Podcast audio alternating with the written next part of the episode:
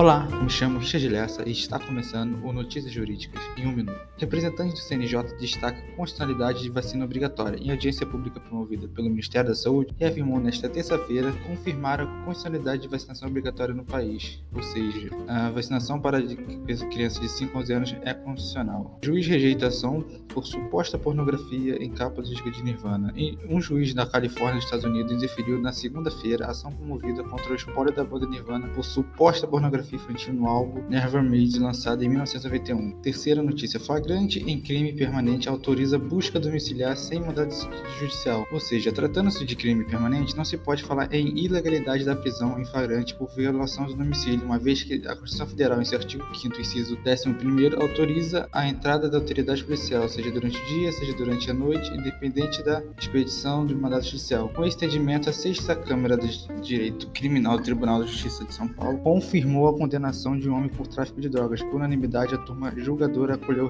os recursos do Ministério Público e majorou a pena do réu em 5 anos, 6 meses e 20 dias para 6 anos, 3 meses de prisão, mantendo o regime ideal fechado. E por último, para finalizar, né, esse é um ano de eleição, o TSE acabou de publicar a resolução que prevê os procedimentos para o dia das eleições. A fim de estabelecer os atos gerais para o dia das eleições de 2022, a Justiça Eleitoral publicou no Diário da Justiça Eletrônica a resolução 23.669 de 2022. A norma detalha os procedimentos básicos devem ser adotados desde o início da votação até a apuração dos resultados da diplomação dos eleitos, ou seja, como que vai ser a regra né, das eleições de 2022. Está tudo lá, quem quiser conhecer as notícias, estou acompanhando Direito News.